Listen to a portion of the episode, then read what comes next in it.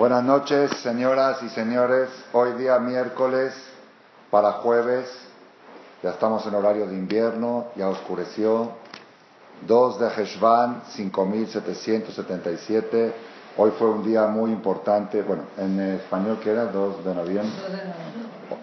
Sí. Hoy fue un día muy importante en nuestro calendario, ya que fue primero del mes de Heshvan, después de todo el ciclo festivo el día en que dijimos en la mañana más de 100.000 Bajurim y Abrejim abrieron sus bocas para sentarse a estudiar después de vacaciones. Hoy los aeropuertos estaban llenos de papás despidiendo a sus hijos, mamás llorando, eh, hijos, mi hija Shuli viajó a Israel con su marido a estudiar, mandaron fotos del aeropuerto, ya saben que hay restaurante kosher en el aeropuerto, Terminal 1, primer, creo que primer aeropuerto del mundo que hay restaurante kosher restaurante. Lo abrió el jueves. Está en la terminal 1, ¿cómo se llama? Es el restaurante de leche lácteo. Y bajo pedido uno puede pedir tortas de, de carnes frías para llevarse al avión, pero tiene que ser bajo pedido porque como es de leche no quieren mezclar carne y leche. De leche, no, no Magen David, Sumijilo, One Kosher, Maham Sumijilo. Entonces hoy mandaron fotos también de los papás en los restaurantes pidiendo a sus hijos. Un día de mucho, mucha energía, mucha luz, el alel que cantamos y todo lo que representa el mes de Heshvan. La verdad, dijimos, voy a decirlo como un poco de introducción para esta clase, por qué este mes se llama Heshvan, pero le dicen Mar Heshvan. ¿Saben qué quiere Mar Heshvan? En la mañana dijimos cuatro explicaciones, nada más que no se grabó, creo, la mañana, entonces la vamos a grabar ahorita. Cuatro explicaciones por qué se llama Mar Heshvan. Primera explicación, ¿qué saben ustedes? Digan. ¿Por qué se llama Mar Heshvan? Mar, ah, Mar, algunos dicen que es de amargo. Mar es amargo, como Maror, porque es el único mes en el año que no tiene ningún evento judío. Desde Rosh Hodesh, hoy cuando vendí la última día dije ya no hay ventas hasta el próximo Rosh Hodesh. No hay lo que vender, no hay ni fiesta, ni ayunos, ni nada. Es, es parve, ¿sí? Entonces Mar Heshvan, como que un mes aburrido relativamente. La segunda explicación, Mar Heshvan, Mister Heshvan. Mar es Mister. De ahí viene la palabra Mister. Señor Heshvan con Kabod. ¿Por qué? Porque en este mes el rey Salomón concluyó la obra de la construcción del primer templo. Sin embargo, la inauguración se demoró, se demoró 12 meses, hasta Tishri se inauguró.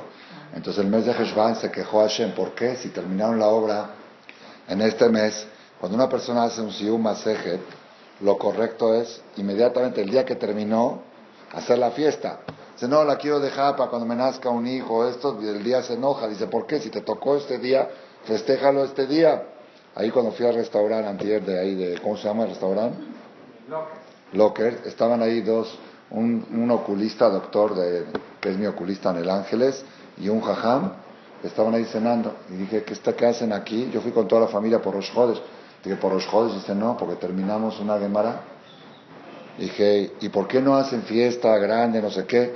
Dice, pensamos que si vamos a convocar, que este no puede, que Hoy terminamos la Gemara, hoy vinimos a festejar, para que no, hoy Entonces el mes de Heshvan se quejó, incluso está escrito que en los nueve días de Tisha que no se come carne, si hay un Sium Masejet, se puede comer carne con una condición, que ese día tocó, no que lo programaste.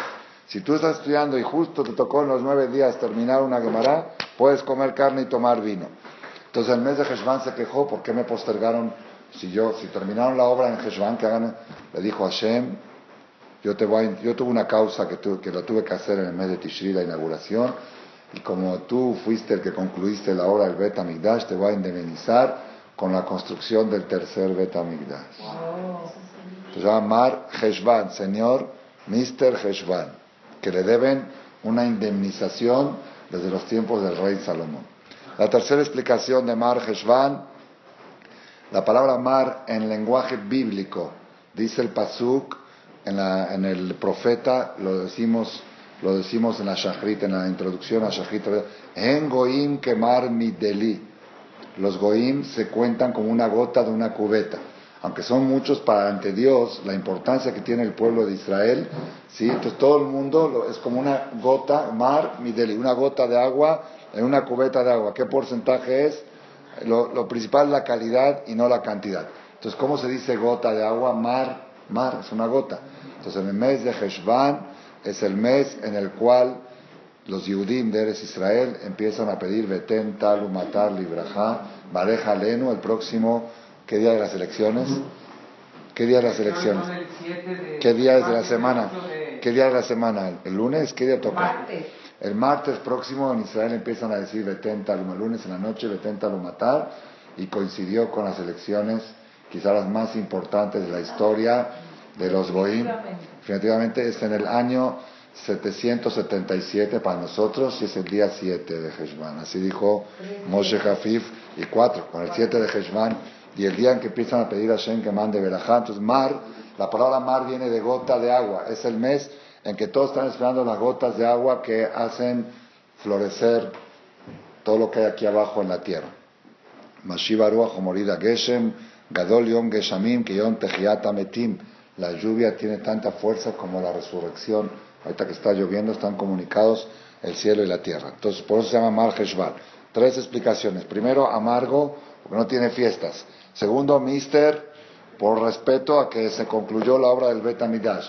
Tercero, mar, gota de agua. Y cuarta, esta la escuché del Rab Ades Shelita, que dice que la palabra Mar Heshvan, si la leemos con una sola palabra en arameo, y es en arameo bíblico, en Daniel está, Merahashin siftotem. Cuando una persona murmura algo, se llama Merahesh, Meraheshvan.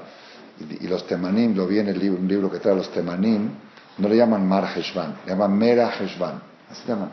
Meraheshvan. Mera. ¿Qué es Mera? Meraheshvan, Merahashim. שעדיין שפתותיהם של ישראל מרחשים מהתפילות של ימים נוראים. Que todavía estamos murmurando no sé si les pasa que se despiertan a las 3 de la mañana y solito les salen las tonadas de Adona Sedijot, Merhashim, Siftoteem. Entonces el mes de Heshvan es el mes del murmuro, que seguimos murmurando los pensamientos y los sentimientos y los rezos de Rosh Hashanah, Kippur, Selijot, Simchat Sukkot, Simchat Torah. ¿Está bien?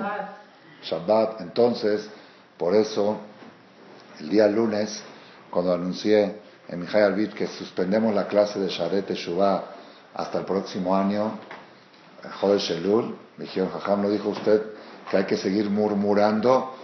Si hay que seguir murmurando, entonces si en Joder Shelul estudiamos Teshuvah, queremos seguir murmurando los conceptos de la Teshuvah de Rabben Yonah y me motivaron a volver a reanudar la clase. El mes de los últimos 20 conferencias del primer portón de Sharet Teshuvah.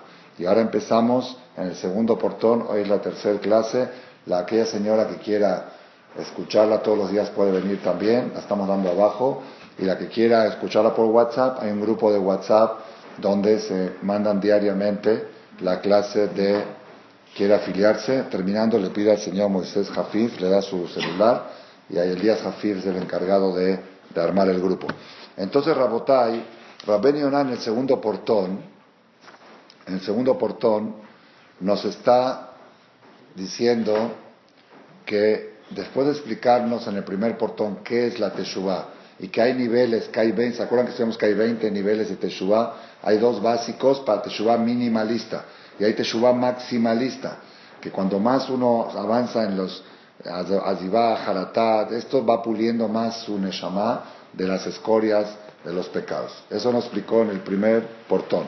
En el segundo portón Rabben dice cuáles son las causas que orillan a la persona a hacer teshuva. Hay seis caminos por los cuales una persona llega a hacer teshuva. Cuando ves un Baal teshuva, te tienes que preguntar por cuál de las seis rutas entraste.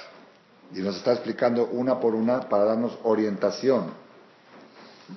Cómo enfocar esas seis cosas. Porque hay veces hay gente que dice, se vale, se vale que hizo teshuva porque falleció su papá, se vale que hizo Teshuvah porque se estaba enfermo su hijo, se vale, ¿me entendió? Hay gente que así critica. Entonces Rabben Yonah, que es el manual de la Teshuvah, nos explica cómo debe ser el enfoque correcto para la Teshuvah.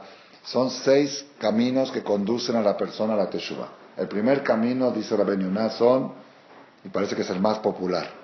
Antes de decir el primero, Rabben Yonah hizo una introducción que lo mejor que hay es hacer Teshuvah sin, ninguna sin ningún orillamiento celestial, que sea totalmente deseo propio de acercarse a Hashem y de pulirse. Pero eso es muy difícil encontrar. Generalmente la mayoría de la gente hizo Teshuvah por alguna cosa que lo orilla. La primera cosa que orilla la Teshuvah son tzarot. ¿Qué es tzarot? Ah, broncas, problemas, sufrimientos. Ya, Hashem por aquí, que Hashem te responda el día de la angustia. Problemas, los problemas orillan a la persona a hacer Teshuvah. Generalmente, la gran mayoría de la gente del mundo han hecho Teshuvah a raíz de algún golpe. Y después ya les gustó, pero llegaron al camino. Para... Claro, Isurim, exactamente, Isurim, golpes. Entonces Rabben Yonah nos hizo varios análisis en las, en las dos primeras clases que dimos lunes y martes, lo digo en breve, dice que eh, hay personas que, no, que los problemas no los orillan a la teshuva porque se creen que no tienen ningún pecado, se creen que son buenos. A esa gente Rabén Yonah le llama autoaduladores. ¿Qué es adular? Adular es hanifut. Adular es cuando tú agarras a una persona mala y le dices que es bueno. Eso se llama hanifut. Una persona mala, decirle que es bueno es muy grave, porque lo está reforzando en seguir en su camino malo. Es muy grave hacer hanifut. Kat hanifim ename kablim Hanifut, Adulación. Adula, ¿Cómo? No pasa nada, estás haciendo lo que no pasa Eso está, solapar está mal. Si tú le dices, un, un, cumplido es muy bueno, una persona que tiene una virtud y se la alabas para que siga haciéndola, eso es una mitzvah. Pero una, solapar, solapar es como cubrir, ¿no? Encubrir. Hanifut es encubrir. Pararse en un hereye de un fallecido que era Mejalel Shabbat y decir era una gran persona. Como una gran persona si no tiene Olamabá? ¿Cómo puede decir que Shimon Pérez era un gran hombre? ¿Sí? Si como Yehudi perdió el Olamabá, si no respetó Kippur y no ayunaba y no hacía esto, no tiene Olamabá. Entonces, ¿cómo puede? Eso se llama Hanifut. Se llama encubrir para quedar bien con el otro. Entonces, eso está prohibido. Eso sabemos que es una cosa muy negativa ser, hacer hanifut. Pues dice la Benio, hay gente que se autoadula a sí mismo, se autoencubre a sí mismo, tiene una capa, una capa de orlata leva, así le llama, una capa protectora de prepucio en el corazón, que lo hace creer a sí mismo que él es bueno. Y cuando le pasa un problema, dice, ¿por qué me pasó esto si yo soy una persona buena? ¿Por qué a los buenos les va mal? Generalmente cuando alguien te pregunta por qué a los buenos les va mal, el bueno es él y a él le fue mal. Sí, pero cuando al otro le pasa algo, dice Dios sabe por qué hace las cosas. Pero cuando a uno le pasa algo, dice, ¿por qué a los buenos les va mal? Entonces eso se llama autosolaparse, auto hanifut, eso es una cosa muy negativa, muy negativa. Porque esta persona reconoce que Dios hace todas las cosas, pero dice, ¿por qué a mí? ¿Por qué a mí? Entonces, ese es el primer punto y es delicado. La persona tiene que romper esa, esa terquedad o ese que oref de pensar que yo soy bueno. El segundo, la segunda causa es peor que la primera, dice la Belluna. ¿Cuál es la segunda? Aquel que dice, yo sé que soy una persona mala, yo sé que soy muy canijo en los negocios y que soy deshonesto y que soy atropellador y, enojón. Yo sé que soy una persona que como taref y, yo sé que estoy mal. Pero ¿qué tiene que ver que no vino la Igir el lunes? Eso no tiene nada que ver. ¿Qué tiene que ver? El problema que está pasando es porque el doctor ese me trató mal y me recetó mal. ¿Qué, tiene que ver? ¿Qué tiene que ver? ¿Entendiste cómo está? Yo sé que estoy mal, eso es mi bronca. Pero ¿qué tiene que ver lo que me está pasando? Ese es peor que el primero. Porque ese es mi cree. Muy bien, ese es Amalek. Asher Kareja, mi cree. Que todo lo que pasa es casualidad, que no relacionan las cosas. Aquel que sí la relaciona y pregunta, ¿por qué Dios me mandó esto si soy bueno? Por lo menos tiene una ventaja, de que sabe que Dios me lo mandó. Y tengo una pregunta contra Dios, ¿por qué me lo mandó? Pero hay, ¿entendiste? Pero aquel que dice, no, yo sé que estoy mal, yo sé que estoy mal, pero este problema no tiene nada que ver, yo me enojo, no tiene nada que ver, es un problema, ¿entendiste cómo está? Eso ya entra en kafrut, entra en renegación de que Dios maneja el mundo. Entonces lo que dice el pastor en la Parashah Bejukotai, después que habla de las maldiciones, en Telejú y mi Keri, si ustedes van a conducirse conmigo, que todo es casual, Afani, Barminan dice, yo voy a con ustedes con la furia de la casualidad. Yo los voy a dejar a ustedes como si fuera que no existe Dios. Cuando la gente preguntaba en, el holocausto, en el campo, ¿dónde está Dios? ¿Dónde está Dios? ¿Saben qué contestaba Dios? ¿Por qué te acordaste ahora de preguntarlo? Si lo hubieras preguntado 10 años atrás, ahorita no estarías preguntando eso. Me hubieras encontrado. Si me hubieras buscado, ¿me entendiste cómo está?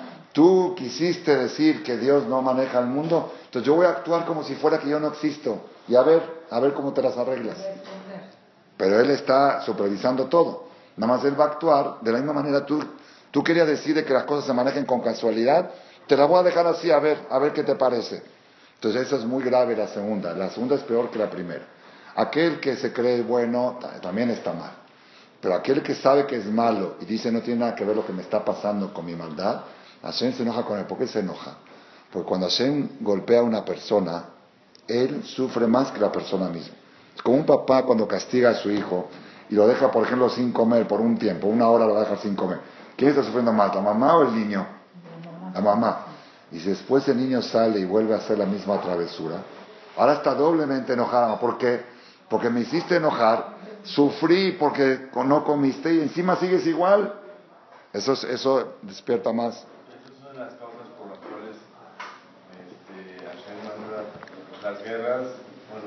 Las guerras del holocausto, los pogroms, para una manera de... De despertar. Para regresar al judaísmo, porque antes, como decían, que se creían más alemanes que también, todo eso, exactamente. Entonces el yudí tiene que reflexionar cuando le llegan problemas, ya sea personales, familiares, de salud, de financieros o a nivel comunitario, relacionar por qué están llegando estos problemas, como dijeron antes, a nivel comunitario, de que quemaron los libros de la Torah. ¿Por qué pasó eso? Porque habían quemado los libros de Rambam. Rabben Yonah por eso escribió Sharet Teshuvah. ¿Qué otro ejemplo dijimos de una familia, no? Que se reunieron a ver por qué estaba pasando eso. En Israel pasó ahora de un señor que se cayó desarmando el azúcar del knis, del knis, voluntariamente se cayó y está en coma. Y sus familiares mandaron a pedir perdón porque el señor trabajaba en la compañía de gas. Yehudi Jaredí en Bnebra. Y a veces llegaba a casa si veía que estaba mal la instalación y les bloqueaba el gas porque era peligro y se enojaban porque los dejaba sin gas para Shabbat, por ejemplo había gente que le insultaban y le decían no te perdonamos o algo así. Claro, él lo hacía por el bien, por, el bien, por proteger, imagina que no haya un incendio en Shabbat y que se vaya a quemar todo el edificio. Pero hay gente que estaba molesta con él. Entonces mandaron a pedir a la familia, que puede ser que hay gente que está ofendida porque se quedaron un Shabbat sin gas, porque él le cerró el gas. Bueno, pero ellos... Sí, bueno, ellos... Pues la familia, lo que quiero decir... Ajá, eso. Lo, lo dijimos en la clase de ayer y antier, es característico, típico de los ultra religiosos, que cada vez que le pasa algo, dicen quizá porque hice tal cosa. Y es característico y típico de los alejados de la religión, que cuando le pasa algo dice, ¿por qué me pasó eso si yo soy bueno? Es típico, es característico. Si tú vas a un lugar que pasó algo, a dar pésame o algo, y ves que están quejando, ya sabes que el nivel de religión de ellos es muy bajo. Y si vas a un lugar y dicen Hatano, Avinu, Pashanu, algo habremos hecho para que nos pase, estos son religiosos. entonces tendría que ser al revés, ¿no? Los que más tendrían que despertar. Pero todos los problemas, después de los problemas, uno tiene que reflexionar y buscar la causa del por qué. Hasta un jaján de la Gemara, que se le vinagraron los barriles de vino, les permitió a los alumnos que le hagan auditoría por qué perdí, por qué se le avinaron 400 barriles de vino. Él no encontraba por qué y los alumnos le encontraron. Jajam hizo Teshuvah, corrigió lo que había hecho y los barriles de vino, ¿se acuerdan la, historia? Ok. Eh, sí, de cuál, el empleado, sí. Ok. Entonces, dice acá, si la persona dice, bueno, yo reconozco que todos los problemas los manda Hashem. Y también reconozco que yo tengo lo que corregir, que, que, si es por, Hashem me mandó es porque tengo algo mal hecho, pero no encuentro lo que, no encuentro. No decir, no, no sé por qué. Ojalá supiera yo, podría ir con un profeta que me diga, es por esto. ¿Sí? Dice la opinión, ah, para eso existe Heshbon Nefesh, introspección. La persona tiene que hacer un balance, agarra un día de tu vida, el día que le pasó a uno un problema, a ver, analiza Mañana voy a analizar mi día.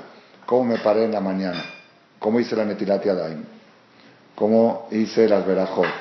cómo esto, cómo reaccioné, cómo cuando me enojaba, cómo estuvo mi razón. Registra las mitzvot, registra las fallas y en la noche repásalo y di, esto tengo que mejorarlo, esto no lo estoy diciendo bien, esto me lo estoy salteando, aquí me estoy enojando, aquí estoy hablando de más. ¿Ve? Y ahora sabes que al otro día los problemas se empiezan a resolver uno por uno. Si tú vas resolviendo cosa por cosa, los problemas se van resolviendo uno por uno. Yo lo he comprobado más de 100 veces o mil veces.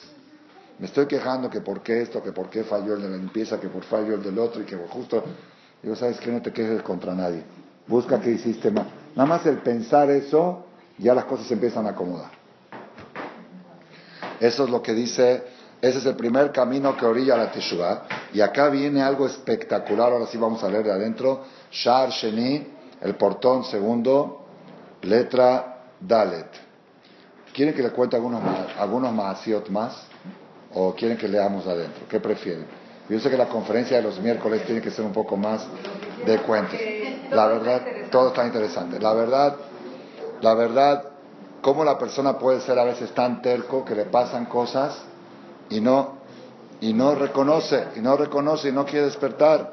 Pueden ser cosas chiquitas y pueden ser cosas grandes, no tienen que ser cosas dramáticas. Cualquier detalle, decir por qué. ¿Se acuerdan que contamos ayer cuando uno llega, cuando uno llega a su casa y ve que la esposa está de mal humor, que muy, muy rara vez pasa, ¿sí? Ah, muy, nunca pasa, ¿verdad? Nunca pasa. Entonces, ¿cómo debe reaccionar la persona? Dijimos tres formas normales de reaccionar y la cuarta, la de Rabal, es infalible. Ah, le dice a la mujer, espera un minuto, te metes en un cuartito, dices, hatati, aviti, pashati, ¿qué pecado hice hoy para que mi mujer esté de mal humor? Y te vas a acordar de un pecado que hiciste. Sales del cuarto estás sonriente. Es, es cosa verificada, no falla. No falla. Entonces, este, la Gemara dice que si una persona buscó buscó todos los pecados y no encontró, buscó, dice, no veo nada relacionado, mi macer está bien, pues porque tengo problemas de negocio, mi kosher está bien, porque tengo problemas en el estómago, mi esto está bien, porque tengo problemas, así busca todo y no encuentra, finalmente dice la que bitul. Si ve que no encuentra ningún pecado específico, que sepa que los problemas pueden venir en cualquier miembro, de la, en cualquier área del ser humano, por bitul porque bitul Torah abarca, bitul Torah quiere decir a ah, cancelación del estudio de la Torah, y aparentemente eso es un problema solamente de hombres. la mujer no está obligada a Talmud. La mujer no tiene el pecado de Bitul Torah. Y saben que leí, es impresionante lo que van a escuchar ahora, yo no lo dije esto. Dice el Jidá, ¿por qué los sefaradín cuando pedimos refuah Shrema decimos fulano hijo de fulana y no hijo de fulano? Porque seguro es la mamá, ¿no? Eso, eso unos dicen. Porque la mamá es segura, el papá no es seguro. El Jidá, el dice otra explicación. Porque todos los papás tienen el grave problema de Bitul Torah encima y la mamá no tiene ese problema. Entonces por eso no quieren, al recordar el nombre del papá, pues decir, ah, este es hijo de aquel delincuente, como decir así, peor. Cuando dicen de la mamá, es más probable que sea Tzadeket la mamá más que el papá, porque no tiene el, grave, el grave problema de Bitul Torah. Sin embargo, la Gemara en Maseje Chabat dice que hay ciertos tipos de problemas, dice cuáles, vienen por bitultura, entonces pregunta la Gemara, entonces ¿por qué esa enfermedad le da también a mujeres si las mujeres no tienen bitultura? Dice la Gemara, porque, porque privan a sus maridos de estudiar Torah. Le dicen, te fuiste a la clase y no vas a venir conmigo y no me atiendes, me tienes que venir a me tienes que venir a papachar y yo te estoy esperando todo el día, no te vi. Entonces el marido por shalom va ahí cierra la Gemara y se va a su casa. Entonces ahí la mujer participa en el pecado de Bitul. O puede ser al revés también. La mujer que motiva al marido, ve a estudiar y de esto, y qué bonito, y qué estudiaste hoy. Hoy fuiste a estudiar, ay, la mujer lo apapacha al marido cada vez que va a estudiar. Entonces la mujer va a ser socia del estudio de Torah del marido. Va a ser socia total. Había una señora en Polanco hace como 30 años. Yo lo conozco, vi que iban 120 años. Hoy Baruch Hashem son muy religiosos, pero ellos empezaron de Baal Teshuvah de la nada. Ella empezó a hacer Teshuvah primero y el marido todavía no. Entonces ella, una mujer un poco de carácter, de carácter fuerte, pero usó el carácter fuerte para bien. El marido, ella le decía, tienes que ir al colel, El único lugar que había clases de Torah en el colegio en Sófocles, en ese tiempo no había más que ahí clases de Torah, estaba en el año 85. No había clase de Torah más que en el colegio Aranzuba. Si no vas al colegio, no entras a la casa. El marido llegaba, no, la mujer le decía, llegaba, llegaba el marido del trabajo, le tocaba el interfón y la mujer por el interfón decía, ¿ya fuiste al colel? Dice la verdad, no, no entras. ¿Por qué? Pero ella explicó por qué. Si cuando el marido llegaba del trabajo directo a la casa, siempre llegaba alterado. Y se desahogaba todas las broncas que tuvo en el trabajo contra ella. Cuando iba al colel, llegaba a la casa drogado. Así llegaba.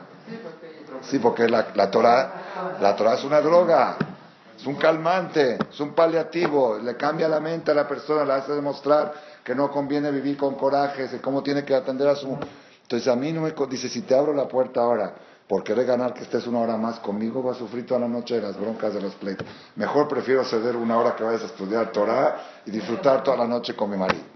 Entonces, es, de esa forma la mujer puede motivar al marido que si, el hombre sabe que cuando él va a la clase de Torah, la mujer lo recibe toda radiante, lo recibe radiante y le pone una cena, dice, hoy estoy festejando que fuiste a estudiar Torah, entonces el otro día va a querer también ir para que le pongas una cena igual o que le haga X, ¿no?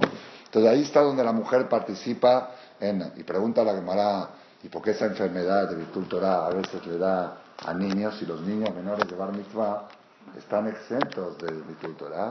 Dice la Gemara también, porque a veces hay señores, yo muchos casos, ¿por qué no vienes a la clase de Torah? Es que no veo a mis hijos, tengo que jugar con ellos, si no, ¿cuándo los voy a ver?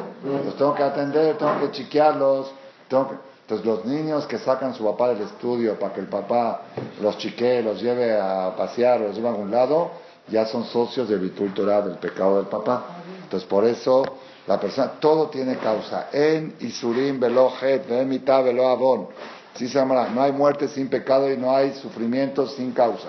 Todo tiene causa, nada más hay que saber, hay que, hay que tener la siatad Ishmael, la ayuda a Hashem. El que busca la va a encontrar. El que busca Hashem lo va a ayudar a encontrar. Pero aquel que busca decir yo soy bueno, entonces Hashem no lo va a ayudar a encontrar sus defectos. El que quiere siempre sentirse que soy bueno, autoadulación, pero aquel que dice no, yo estoy aquí en este mundo para encontrar mis defectos y corregirlos. Para eso existo. Cuando viene alguien y te llama la atención de un defecto, le mandas un premio. Me estás ayudando a mi tarea. Mi tarea principal en este planeta es detectar mis defectos y corregirlos. A eso vengo al mundo. Entonces, cuando alguien te detecta, le agradeces, le das un premio. Entonces, iba a contar unos más, la verdad, impresionantes, que cómo es la persona en la vida. En Israel había, en Jerusalén, esto fue en, el lugar donde yo vivía, en la época que yo estudiaba en Koliakov de soltero, la Yeshiva. Bait Vagan, el barrio donde yo estudié, es un barrio mayormente religioso. En la mayoría de las calles no circulan coches en Shabbat. Pero hay una parte fronteriza, la Hobus la que lleva a Holyland, que lamentablemente todavía pertenece a la, colonia, pero todavía, todavía circulan coches. No pudieron cerrar porque viven muchos gironim, está muy mezclado ahí, no se pudo cerrar la calle. Entonces ahí, en esa zona fronteriza siempre era conflictiva, porque los religiosos quieren conquistar más terreno y cada vez orillando más a los gironim, váyanse a otro lugar donde aquí queremos descansar en Shabbat. Y los gironim, tú quieres para meterte en mi vida, ya saben los problemas, ¿no? Los problemas de... Sí. Entonces, había un muchacho gironí, lamentablemente, que era Leahis, que todas las noches, a la hora de Kabbalah Shabbat en Koliakov, en la ciudad de Koliakov, agarraba una moto, tenía una moto de las que tienen el escape abierto, y empezaba a hacer ya saben, esta, a la hora de la de la Shah del Rab, a la hora de la tefilá, era, era leajiz, así, en, en, contra. No, pero aparte, en contra, sí, no payano, no era por, porque quería ir a cenar y, y agarró el y agarró la moto. No, era para, para provocar. Y le gritaban, le decían Chávez y esto, y cada vez se ponía peor. Una vez en una de esas que estaba haciendo esa acción, se estrelló contra una pared y se mató. Un muchacho de 22 años. Entonces, en el Ereye, ¿saben qué es el Ereye?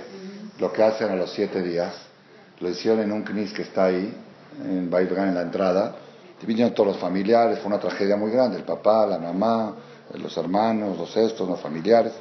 Y se paró el jajam y dijo, a veces Hashem ve que el mundo está muy mal y se lleva a los tzadikim. Hashem se llevó a un tzadik, se llevó a un tzadik.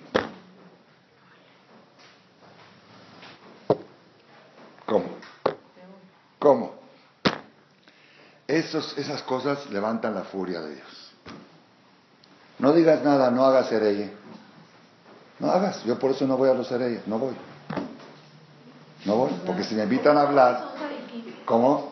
Todos son tzadikim, entonces a veces mi hijo puede estar ahí o alguien puede estar decir, pues, ¿sabes qué? Yo voy a ser igual que ese señor. Voy a comer hazí, voy a comer taref, voy a no respetar Shabbat. Y cuando me vaya al mundo van a decir qué bueno era. Pues es un problema, se llama adulación. Hanifut se llama que no querer ver la verdad. No querer relacionar, pero estás viendo la relación. Estás viendo que agarra la moto estás viendo que agarra la moto en sí, Shabbat y se estrella contra algo y se mata. Está el directo, el mensaje está claro, no hay que hablar, no hay palabras, están de mal las palabras. Hubo otro, esta se las voy a contar, espectacular, espectacular. Había un señor en Argentina que se llamaba Miguel Candín, alaba Shalom, ya falleció. Él era uno de los hombres más religiosos de la comunidad Halevi de Argentina. No era ultra así fanático, era rasurado, pero era un señor, de cuenta que en la calle iba con sombrero, como así como los eh, viejitos de Jalab, ¿sí? Era un señor que había nacido, creo que nació en Jalab, y tenía muy buena elocuencia, hablaba a veces en y o cosas le daban a hablar porque hablaba bonito, era comerciante y todo, Shomer Shabbat, Kasher, el comerciante.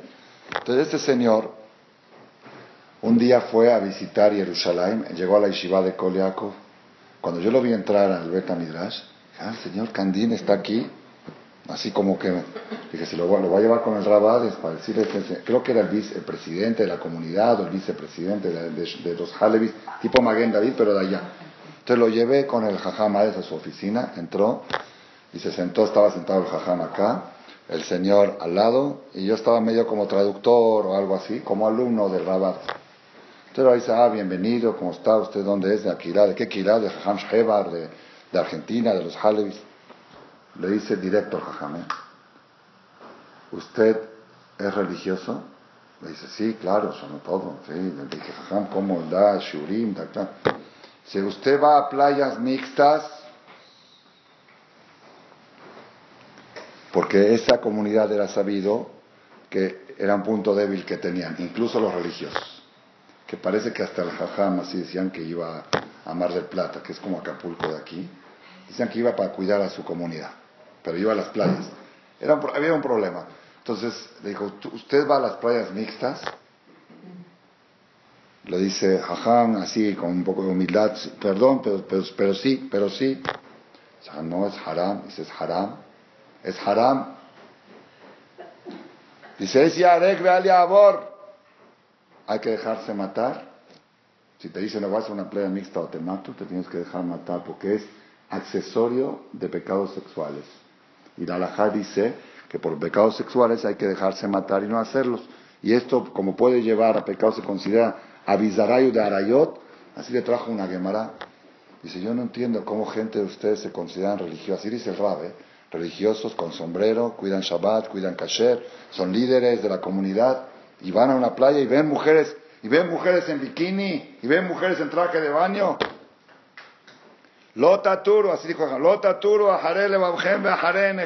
no puedes desviarte detrás de tus ojos. Cuando Jajam le dijo, van, ven mujeres, le dijo, Jajam, perdóneme, en árabe le habló, perdóneme, o en árabe que sabía un poquito, Bishvili, así dijo, Bishvili, Anashim se quemó parot.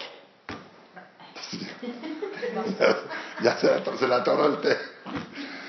para mí las mujeres son como vacas. O parot. Así le dijo, Halabi. Parot. ¿Saben qué le contestó el jajam? Solamente para un burro la mujer es una vaca.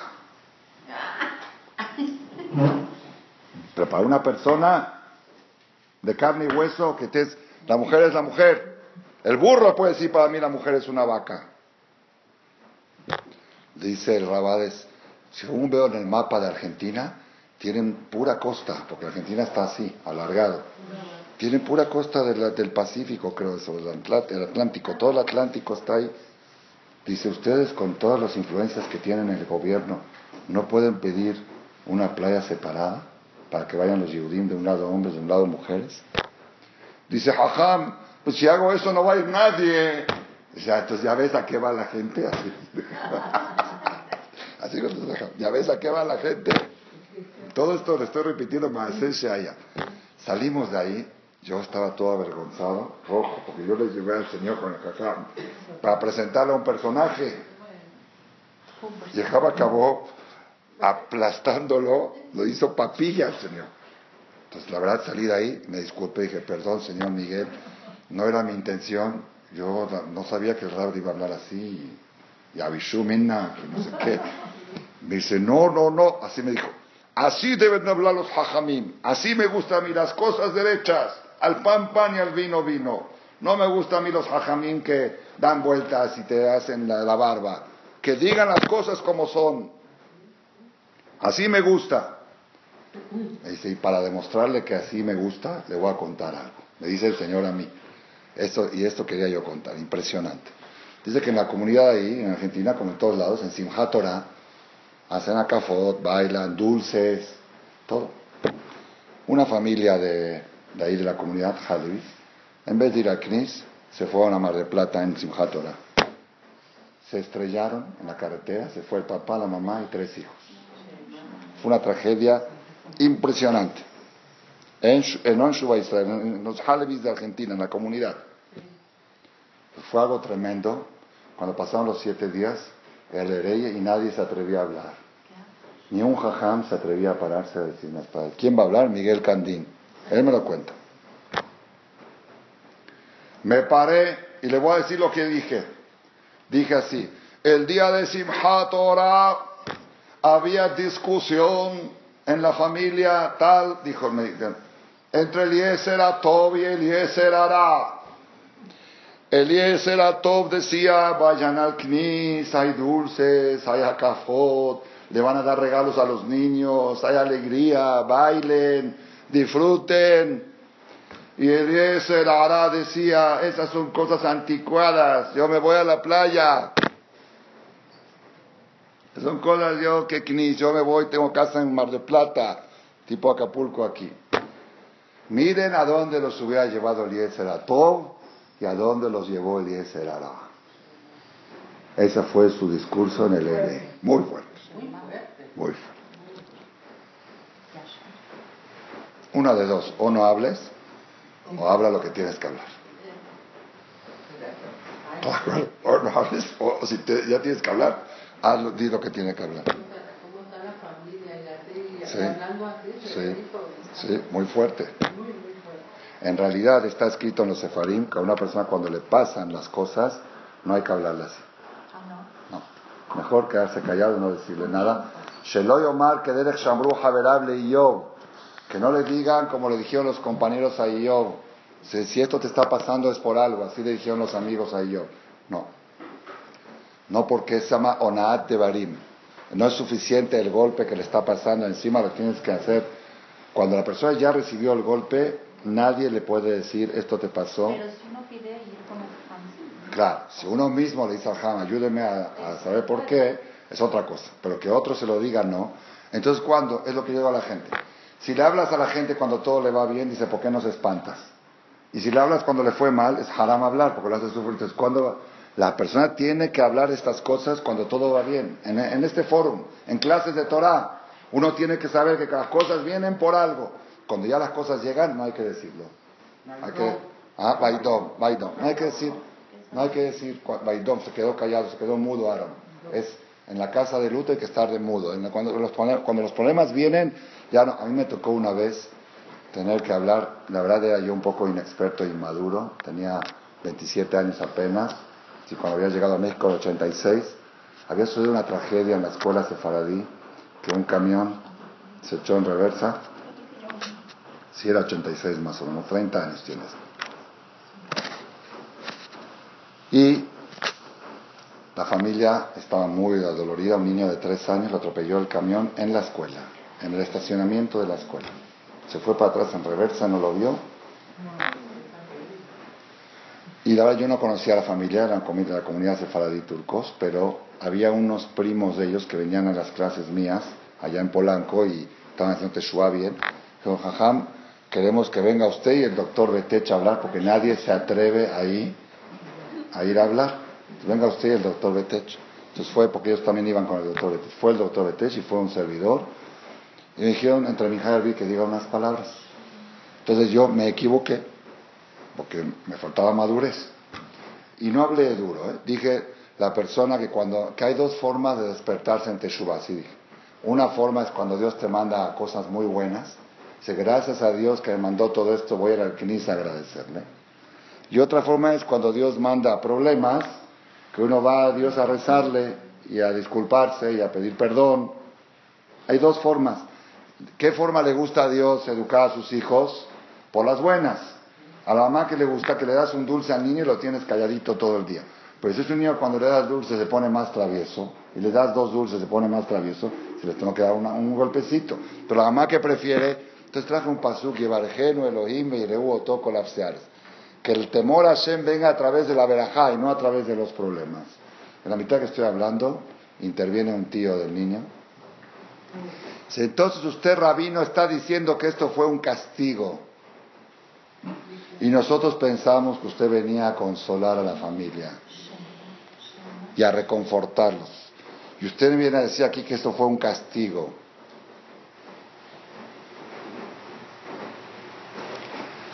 Entonces, yo me quedé callado y pedí ayuda al doctor Betes, estaba al lado del doctor Betes, me volteé a él y él levantó la mano.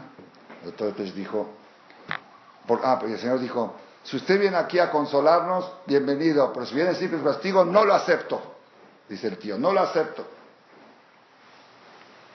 Entonces el doctor Betech dijo, lo que dijo aquí el rabino Shaul es que la persona tiene que vivir con reflexión constante y acercarse a Shem. Y hay dos maneras. No, pero él dijo que es un castigo. Dice el doctor yo no tengo el tape recorder ahorita para ver si dijo la palabra castigo, yo no la escuché. No puedo decir ni que la dijo ni que no la dijo. Sí, pero lo que quiso decir, trató de defenderme en la postura. Entonces cuando me salí de ahí, estaba el señor Moisés Michan también ahí, en el, el del Colel de Polanco. Dice, cuando el Señor dijo, no lo acepto, yo no lo acepto. Dice, pues si no lo acepta, que reviva al niño. Que lo reviva si no lo acepta. Cuando dijo, si esto es un castigo, no lo acepto. Que lo reviva. Entonces, ese es el punto, ese punto que tenemos nosotros que saber de que dice Rabben Yonah. La persona, hay varias formas como llega a la teshuva. La primera forma que llega a la teshuva es cuando hay problemas y después que la persona recibe un problema y esto es un secreto que lo tenemos en el judaísmo, en la parte religiosa del judaísmo, espectacular. Después de que la persona recibió un golpe de Hashem y analizó por qué y corrigió, ¿qué tiene que hacer? Una seuda. Hashem, te agradezco que me golpeaste porque gracias a ese golpe abrí los ojos y me acerqué más a ti. Seuda. No, no hablamos de no quejarse. ¿Quién habla de no quejarse? festejarle a los problemas. Esto está en aquí, en la letra Dale. Char, Sheni, Ot, Dale. ¿Están conmigo? De Kaasher y Adam et Musar Hashem. Cuando la persona reciba el Musar de Hashem, Veyetiv de la reciba el reproche de Hashem y eso lo, orilla a mejorar sus caminos. Umalalav, Ra'uy lo sheismach beisurav. Es correcto que él se alegre, se regocije que haga fiesta con el lefi, porque el fisho y luto alot nisgabot, porque esos golpes le dieron beneficios elevadísimos. El estar más cerca de Hashem a través del golpe, el resultado, la ganancia es mucho más que el costo. ¿Sí? Uno dice, costó muy caro, pero lo que recibiste a cambio es mucho más. Leodot la Hashem y la persona tiene que agradecerle a Hashem por los golpes, igual como agradece por los fortunios.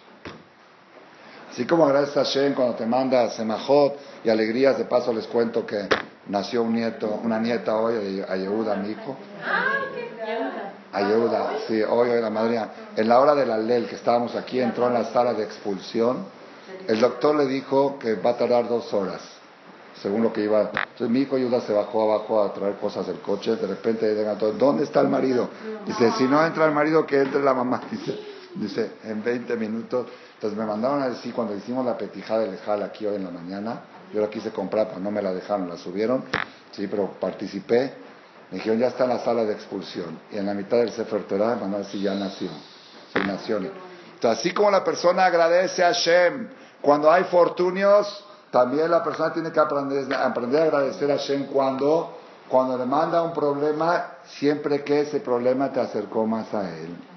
Si después de ese problema te acercaste más a Hashem, Tienes que agradecerle a Abraham, gracias que me mandaste este problema, que me abrió la mente y la cabeza y mejoré y estoy más cerca de ti a través de ese problema. ¿De dónde lo aprende esto? ¿De dónde lo aprende Rabén Yonah? Del Alel. ¿Alguien leyó el Alel hoy? ¿Cantaron el Alel? Mi hijo Yehuda lo cantó con, su, con mi mamá, con, con mago, ¿sí? con la abuelita en la sala del hospital después del parto mientras esperaban que traigan a, la Yolere. Ahí cantaron y lloraban los dos, lloraban. Cantaron el alel porque tenían que rezar de Rosh ¿Qué dice el alel? Voy a levantar la copa de las salvaciones. Cuando Dios me hace salvaciones, voy a levantar una copa y agradecer a Boreolam. Como dice Ushem Amonai Ekra.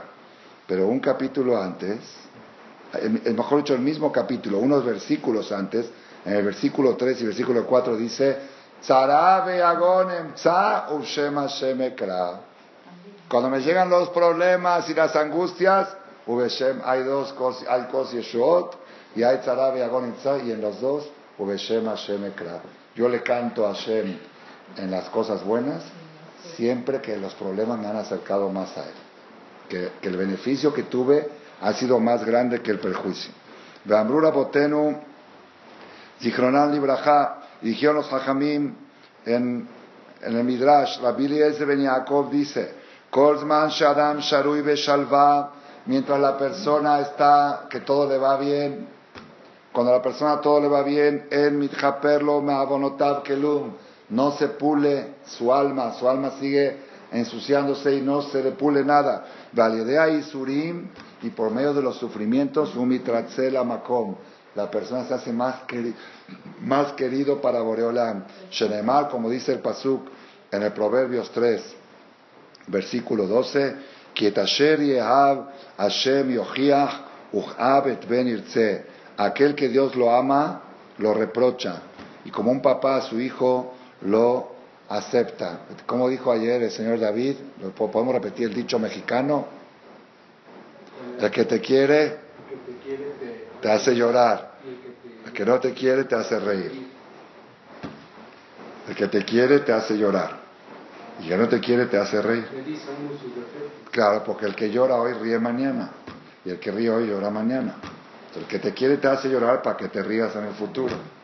La mamá regaña a su hijo porque sabe que es para su bien. Y si es el hijo de la otra no le dice nada porque no es mi obligación.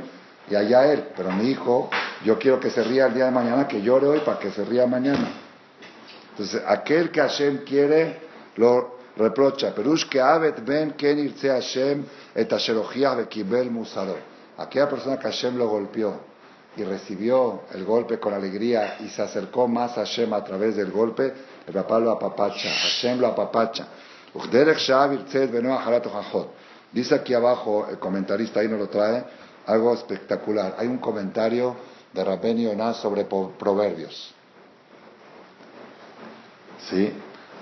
terminando la clase les voy a contar, no quiero que se grabe lo que voy a decir, lo voy a decir terminando la, grabación, algo del Proverbios impresionante. ¿Sí? Dice aquí abajo, el Rabeno Yonah Girondi escribió un comentario sobre el libro de Proverbios. Y ahí explica este pasuk, el que Dios lo ama, lo reprocha. Y como un papá a su hijo, lo apapacha.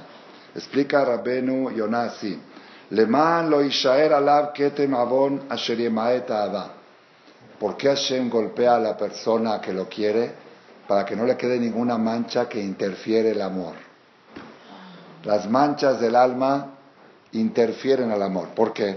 Porque si tú amas a alguien pero huele y apesta, no te puedes acercar a él, le quieres dar un beso y no te puedes acercar. Hashem le quiere dar un beso a la persona y ve que tiene una mancha.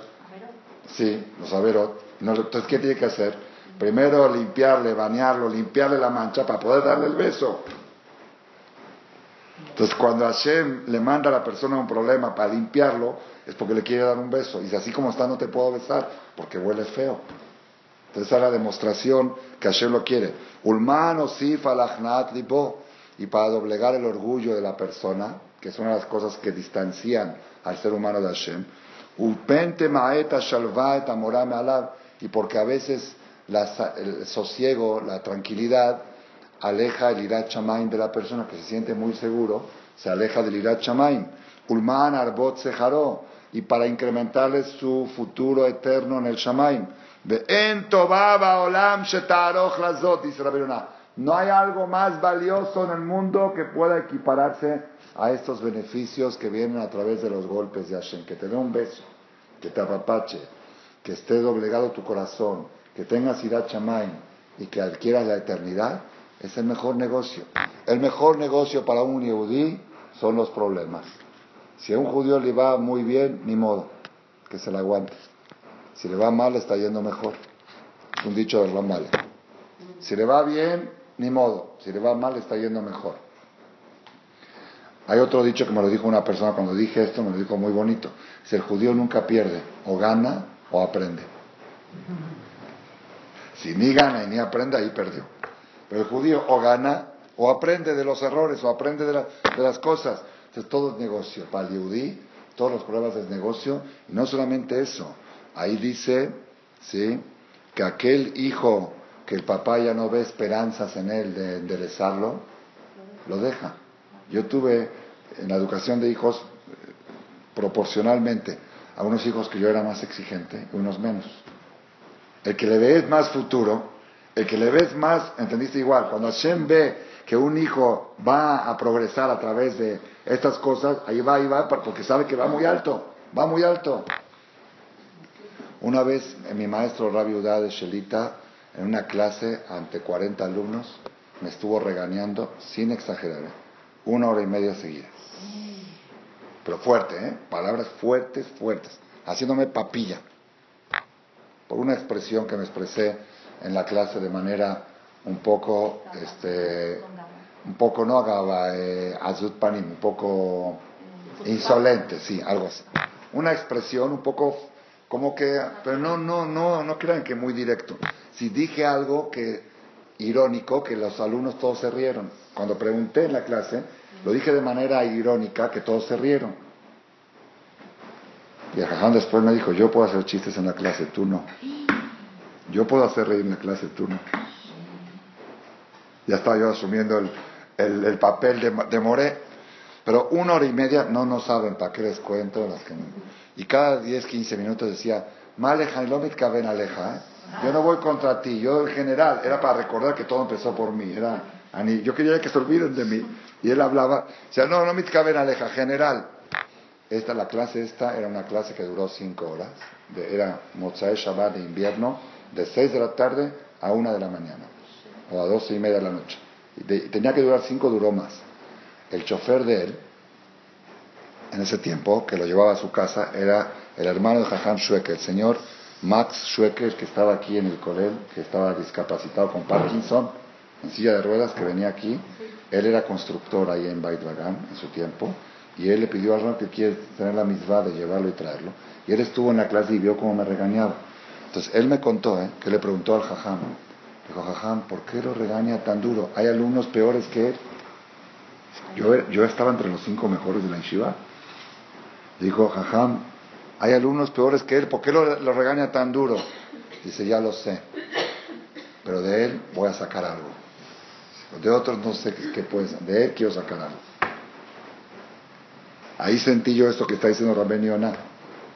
Ujeabet venirse. Cuando el papá sabe que de este va a salir algo, ahí va, duro, y dale, duro y dale porque de este va a salir algo. Porque dice, este va a ser uno común, pero ya déjalo, Jazito, déjalo.